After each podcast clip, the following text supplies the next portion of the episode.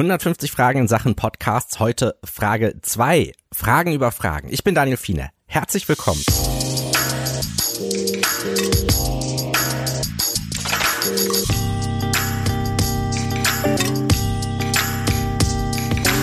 Es ist ja Sonntag und gestern habe ich euch versprochen, heute die Geschichte des Podcastings zu erzählen, statt äh, das normale Sonntagsprogramm zu machen, Fragen über Fragen. Und ich finde, ich habe nochmal drüber nachgedacht, das macht gar keinen Sinn.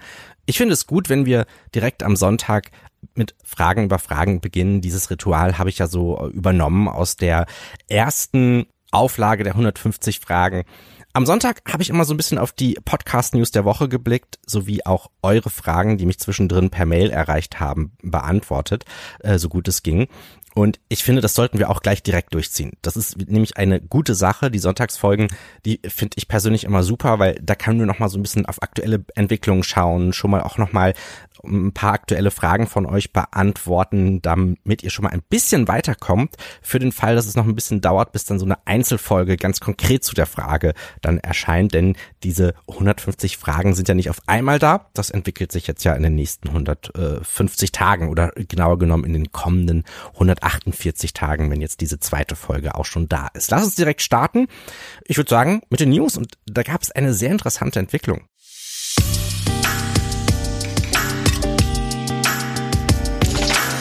Für mich die News der Woche kam von Spotify.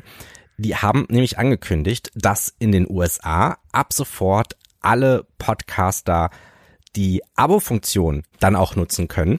Damit haben US-Podcaster jetzt die Möglichkeit, äh, bei den großen Plattformen, nicht nur bei Apple, eine äh, bezahlte Version ihrer Podcasts zur Verfügung zu stellen, sondern auch bei Spotify. Bisher war es so, dass nur ausgewählte Podcast-AnbieterInnen in den USA das auch mit Spotify durchziehen konnten. Und jetzt können alle ran. Warum ist das für uns interessant, auch wenn wir uns hier noch in Deutschland ein bisschen gedulden müssen?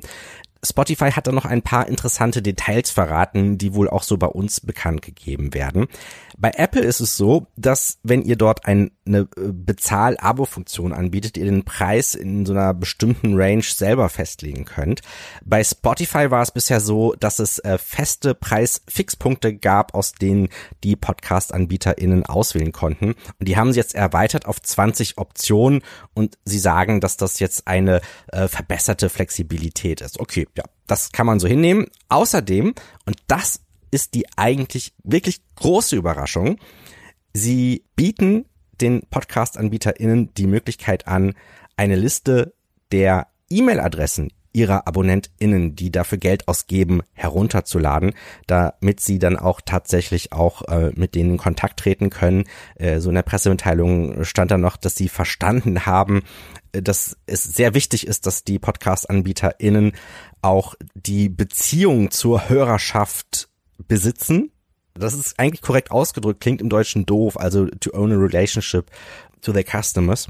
Und das ist ja eins der größten Kritikpunkte an dem System von Apple. Denn genauso wie bei den Apps, da, da ist das irgendwie so akzeptiert, aber irgendwie erscheint auch mir das jetzt äh, gerade im Kontakt mit den äh, Podcast-AbonnentInnen, die Geld bezahlen, als ein sehr, sehr schwieriger Punkt auf der Plattform, dass ich als Anbieter gar nicht sehen kann, wenn ich bei Apple Podcasts ein Bezahl-Podcast-Abo anbiete, äh, wer dahinter steckt. Also ich sehe nur eine Nummer und wie viel Umsatz dabei herumgekommen ist und das wird mir dann überwiesen. Und Apple nimmt 30 äh, Prozent davon. Und damit kommen wir schon zur nächsten Ankündigung äh, von Spotify. Die haben das nämlich da auch nochmal wieder erwähnt, diesen ursprünglichen Plan, den sie auch schon mal kommuniziert haben, dass jetzt in diesem Jahr alle Podcast-Anbieter die Einnahmen zu 100 Prozent einbehalten können und ab dem kommenden Jahr wird Spotify dann fünf Prozent einbehalten. Die restlichen 95 Prozent, natürlich alles abzüglich Steuern, gehen dann tatsächlich an die MacherInnen der Angebote. Es wird noch ein Datum genannt, das könnt ihr euch schon mal in den Kalender schreiben, in zwei Wochen ist es soweit. Ab dem 15. September können auch internationale HörerInnen Zugang zu diesen äh, Subscribe-Only-Inhalten haben es dauert dann wohl auch nicht mehr lange, wenn man dieser Pressemitteilung von Spotify glauben kann, dass dann auch in anderen Ländern die Podcast-AnbieterInnen ihre äh, Podcast-Abos über Spotify einrichten können. Und damit muss ich sagen, wird diese Abo-Funktion auch ein bisschen interessanter. Denn äh, es gibt noch so ein Feature, das haben sie da auch nochmal erwähnt, äh, was das Ganze interessant macht. Äh, wenn ich jetzt bei Apple Podcasts ein Abo abschließe als Hörer oder als Hörerin, dann kann ich es halt eben über Apple Podcasts hören. Bei Spotify ist es so, dass sie auch einen RSS-Feed den HörerInnen anbieten, so sie dann das, äh, die, den Bonus-Content nicht nur in Spotify hören können, sondern auch in einer anderen Podcast-App. Und das finde ich sehr, sehr interessant. Also ich könnte beispielsweise ähm, auch in den Bonus-Content in Apple Podcasts reinfließen lassen. Das finde ich irgendwie schon, das finde ich schon sehr spannend. Also, das ist, da ist einiges an Bewegung drin. Und ich glaube, über die einzelnen Monetarisierungsmöglichkeiten, da werden wir auch definitiv noch im Laufe der 150 Fragen drüber sprechen. Außerdem hat mich in dieser Woche YouTube beschäftigt, nämlich als Podcast-Player. Es gab jetzt mehrere Studien und besonders im Digital News Report von Reuters ist das aufgefallen. Da ist YouTube als die äh, Podcast-Plattform Nummer zwei in Deutschland genannt worden, direkt nach Spotify. Und wenn man da so ein bisschen genauer in die Zahlen schaut, da stellt man fest, dass besonders auch ältere äh, Personen, also irgendwie alles über 40, 45 plus, vor allen Dingen Podcasts auf YouTube suchen. Und darauf gab es so eine echt große Diskussion, weil das irgendwie niemand so richtig auf dem Schirm hatte. Ist jetzt YouTube eine Podcast-Plattform, wie auch immer? Und da habe ich mich sehr gefreut, die neue Ausgabe des Hörensagen-Newsletters von Sandro Schröder zu lesen. Der kommt immer so alle paar Wochen mit einer frischen Ausgabe. Da gibt's dann auch einen guten Überblick über aktuelle Marktentwicklungen. Und ich sag's mal so, er ist da sehr, sehr meinungsstark unterwegs. Und ähm, ich lese es immer total gerne, weil es immer interessant ist, wie er sich so gerade über alles ein bisschen aufregt er ist halt so vom Herzen einer, also der, der Ur-Podcast-Szene, arbeitete jetzt bis zuletzt oder jetzt gerade noch beim Deutschlandradio nicht nur inhaltlich, sondern auch äh, in der Entwicklung von neuen Audioformaten, also auch im Podcasting-Bereich. Und diesen Newsletter, wie er über YouTube kommentiert, kann ich euch sehr empfehlen, weil der ordnet es nämlich sehr richtig ein. YouTube ist halt keine Podcast-Plattform, sondern dass YouTube hier in den ähm, ja Auswertung in dem Ranking so weit oben steht, sagt uns vor allen Dingen eins. Viele Menschen wissen einfach nicht, wie man Podcasts richtig hört oder Vielleicht ahnen Sie, wie es geht, aber die Hürde, extra ein Podcast-Programm runterzuladen oder falls es schon da ist, das dann extra einzurichten, das mögen die einfach nicht. Zurück aber zum Newsletter Hörensagen von Sandro Schröder. Den empfehle ich euch grundsätzlich. Gibt immer ein schönes Update, einen schönen Überblick. Vielleicht stimme ich jetzt nicht jeder Interpretation von ihm immer zu, ich mag aber, dass er so meinungsstark ist und vor allen Dingen, das Wichtigste ist immer drin und ja, was er zu YouTube geschrieben hat, vor allen Dingen, ähm, das ist äh, richtig und wichtig, wie ein Politiker jetzt sagen sollte. Soweit die News, schauen wir mal auf eure Mails.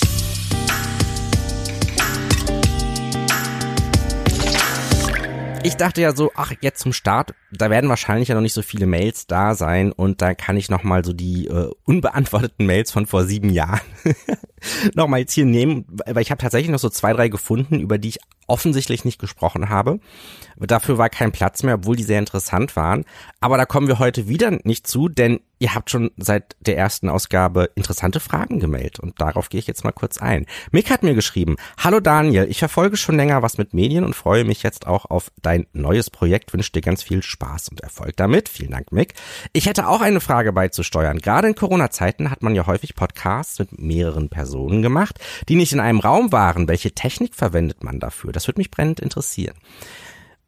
Ja, lieber Mick, das ist komplett richtig. Ich kann euch schon mal sagen, dass beispielsweise, wenn ihr was mit Medien, den Medienpodcast, den ich ja jede Woche mit dem Herrn Pähler mache, dann auch hört, dass eigentlich Herr Pähler und ich in den letzten zehn Jahren vielleicht zehnmal im gleichen Raum waren, sonst immer in unterschiedlichen Räumen. Und das hört man eigentlich auch überhaupt nicht.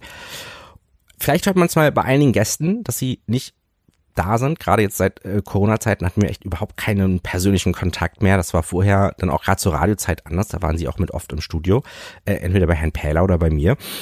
Und das ist total schade, dass man sich halt nicht mehr in echt sieht. Aber die Auswirkungen der Corona-Pandemie hat die Podcast-Welt, würde ich mal sagen, eher beflügelt als jetzt ausgebremst, denn es wurde natürlich eifrig weiter produziert und die Technik, sich zusammenzuschalten, die ist auch deutlich besser geworden. Es gibt also ganz unterschiedliche Ansätze. Was einige machen, das ist so auch so ein ganz alter Hörfunktrick. Sie zeichnen sich immer selbst mit ihren Geräten auf und sind dann irgendwie zusammengeschaltet. Das kann man per Telefon machen, das ist wohl eher weniger der Fall.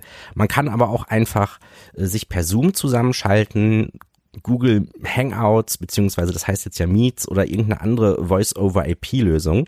Wenn ihr aber direkt den Sound von diesem Online-Meeting aufzeichnet, dann merkt ihr, oh, das klingt aber nicht gut. Das ist, klingt halt so, wie halt so ein Zoom-Meeting klingt oder ein Skype-Meeting. Jeder zeichnet sich persönlich auf äh, mit seinem eigenen Gerät, also entweder mit dem Aufnahmegerät, mit dem Mikrofon. Man trägt, und das ist ganz wichtig, Kopfhörer, damit die Spuren sauber sind, dass quasi nur die eigene Stimme aufgezeichnet wird.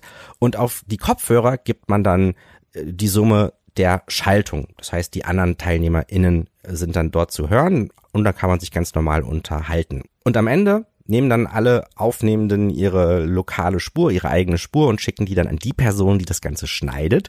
Die legt nämlich dann einfach diese Spuren in einem Schnittprogramm übereinander. Dieses Mosaik an Stimmen ergibt dann das komplette Gespräch.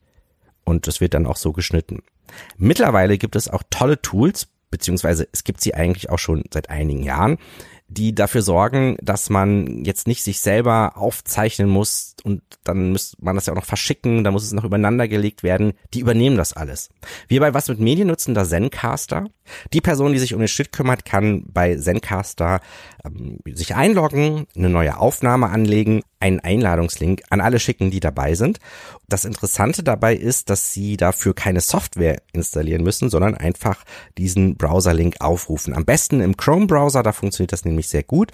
Und dann wird man äh, zusammengeschaltet und kriegt auf die Kopfhörer dann jeweils die Summe der anderen. Das klingt dann auch so ein bisschen nach Voice-over-IP. Das ist jetzt nicht die beste Qualität, aber was dann Zencaster macht, ihr könnt dann euer externes Mikro oder eure, euer Headset anschließen.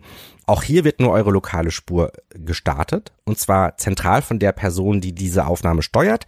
Und wenn sie dann wieder auf Stopp drückt, dann wird automatisch die lokale Aufzeichnung hochgeladen. Die Person am anderen Ende muss dann also nichts machen. Das ist sehr praktisch. Gerade wenn man auch mal Gäste hat, die nicht so oft im Podcast da sind, das geht dann alles wie von alleine. Und was Zencaster macht, es bietet euch die Einzelspuren zum Download an. Also ihr könnt es dann selber übereinander legen und abmischen. Gerade auch praktisch, wenn man mal irgendwie, ja, in einem Raum irgendwie ein Störgeräusch hat, während die anderen sprechen, dann kann man nämlich da einfach den Teil rausschneiden und dann ist das ganz easy. Oder aber man kann auch Zencaster diese Spuren selbst abmischen lassen, die werden auch noch schon ein bisschen optimiert und dann hat man schon den fertigen Rohschnitt. Da braucht man nur noch die Versprecher oder die Teile rausschneiden, die man dann nicht mit übernehmen möchte. So funktioniert das Ganze.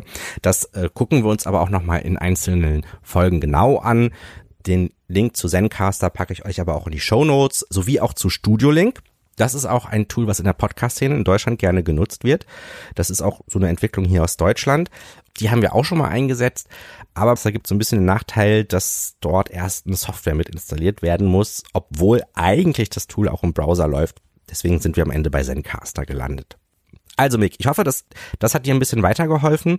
Ansonsten, manchmal haben wir auch mal eine Gesprächspartnerin oder einen Gesprächspartner gehabt, die keinen Chrome-Browser hatten oder nur mit einem mobilen Gerät unterwegs waren, dann haben wir sie dann ganz einfach über Zoom oder eine andere Lösung mit aufgezeichnet. Das kann man auch mal machen. Das ist da nicht schlecht. Ja, soweit mal der grobe Überblick dazu. Der Jens hat mir auch geschrieben zum Start und er hat mir erzählt, dass er für seinen Arbeitgeber auch einen äh, Podcast macht. Das ist so ein Content-Podcast, der beschäftigt sich, glaube ich, mit dem Thema Hausfinanzierung und er versucht gerade das Format ein bisschen weiterzuentwickeln.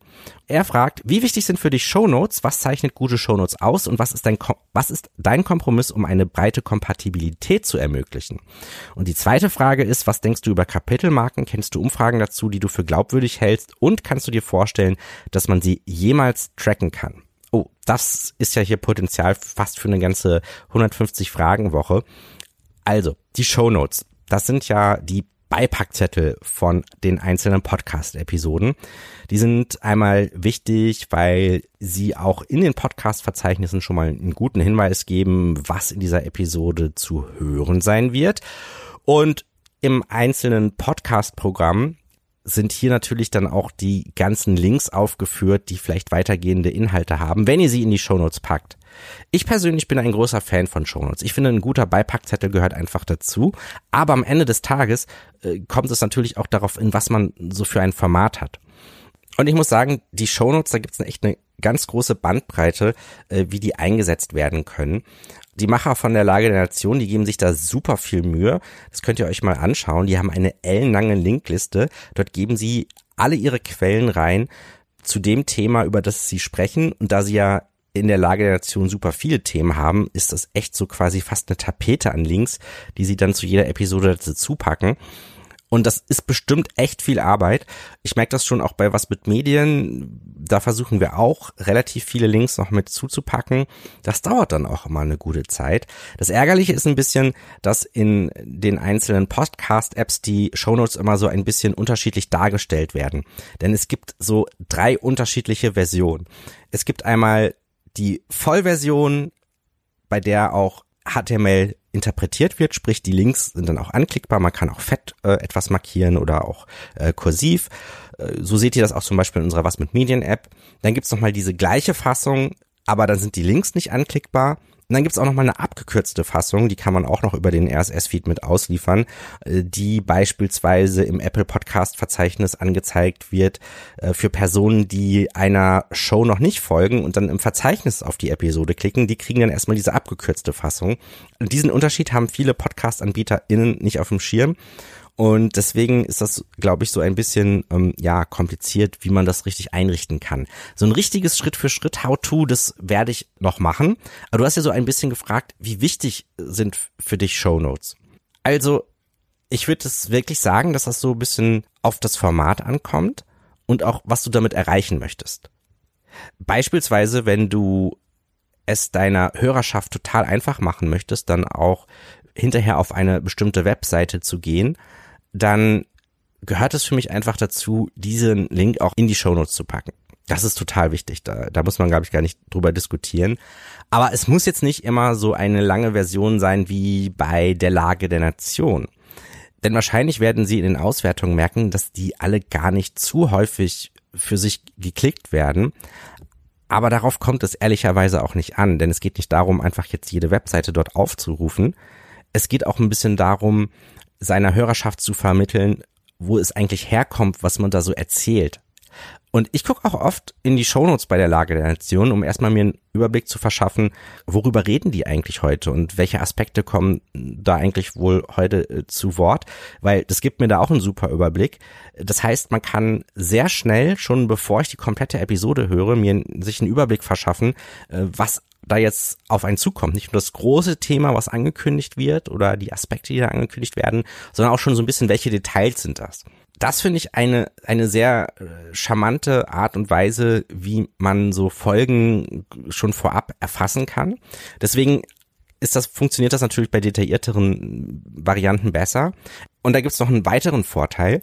Ich kann nämlich, wenn ich nämlich eckige Klammern benutze und dann zwei Zahlen, Doppelpunkt, zwei Zahlen, nämlich für Minute und Sekunde mache und dann wieder eine eckige Klammer zu, kann ich für viele Podcast-Apps auch Sprungmarken setzen. Das heißt, äh, wenn ein bestimmter Link an einer bestimmten Stelle besprochen wird, äh, kann ich da die Minute und Sekunde in diesem entsprechenden Format einbinden und, äh, und bei vielen Podcast-Apps können die HörerInnen dann da draufklicken und kommen zur entsprechenden Stelle. Das ist sehr, sehr charmant ich glaube, so, ein, so einen kleinen Hack habe ich mal im OMR-Podcast gesehen, also formerly known as Online Marketing Rockstars, der Hauptpodcast, der OMR-Podcast.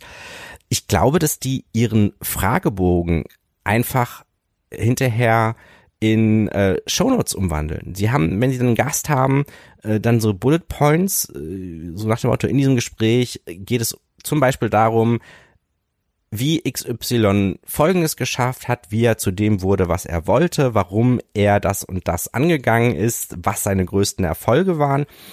Also immer so, die, so in diesem W-Stil aber da kann, weiß man schon, ach, das müssen wahrscheinlich am Anfang diese Fragen gewesen sein, die sie dann einfach ein bisschen umformuliert haben. Das ist ein guter Trick, wenn du deine Fragen runtergeschrieben hast, die ein bisschen umzuformulieren. Da hast du ja eigentlich auch schon so die Struktur des Interviews, packst noch die Zeitmarken dazu ähm, und dann ist das auch ein schöner Service, der nicht allzu aufwendig ist. Das habe ich dann noch mitgenommen. Aber ich würde sagen, das bietet sich eher für längere Podcasts an, die man nicht mal so eben durchhört.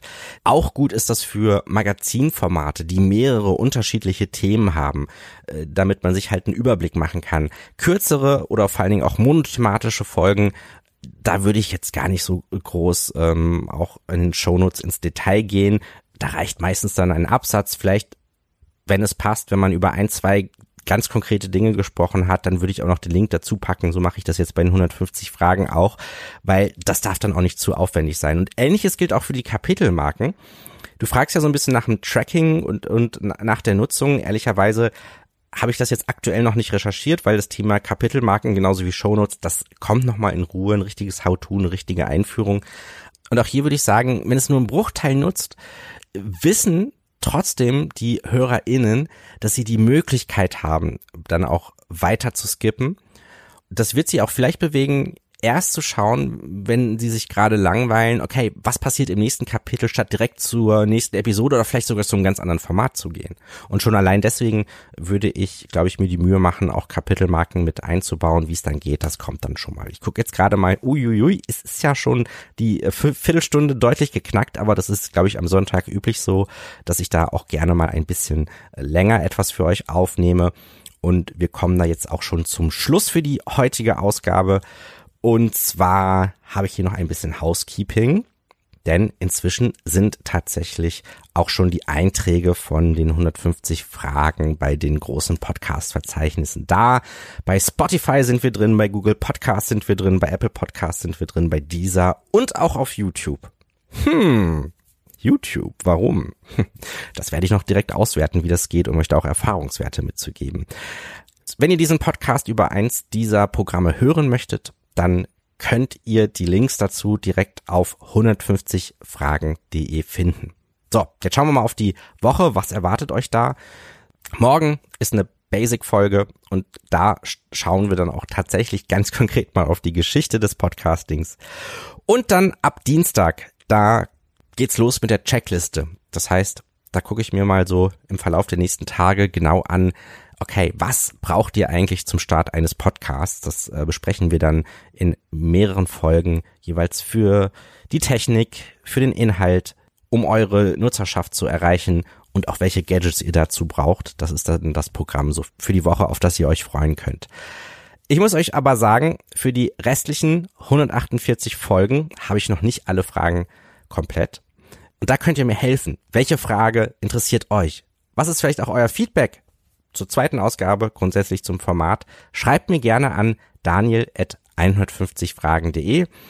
Wenn es Podcast-Fragen sind, beantworte ich die auch gerne dann in der kommenden Sonntagsausgabe, wenn es wieder heißt Fragen über Fragen. Schön, dass ihr heute dabei gewesen seid. Ich wünsche euch noch ein schönes Restwochenende und vor allen Dingen auch einen super Start in die neue Woche. Vielen Dank fürs Zuhören.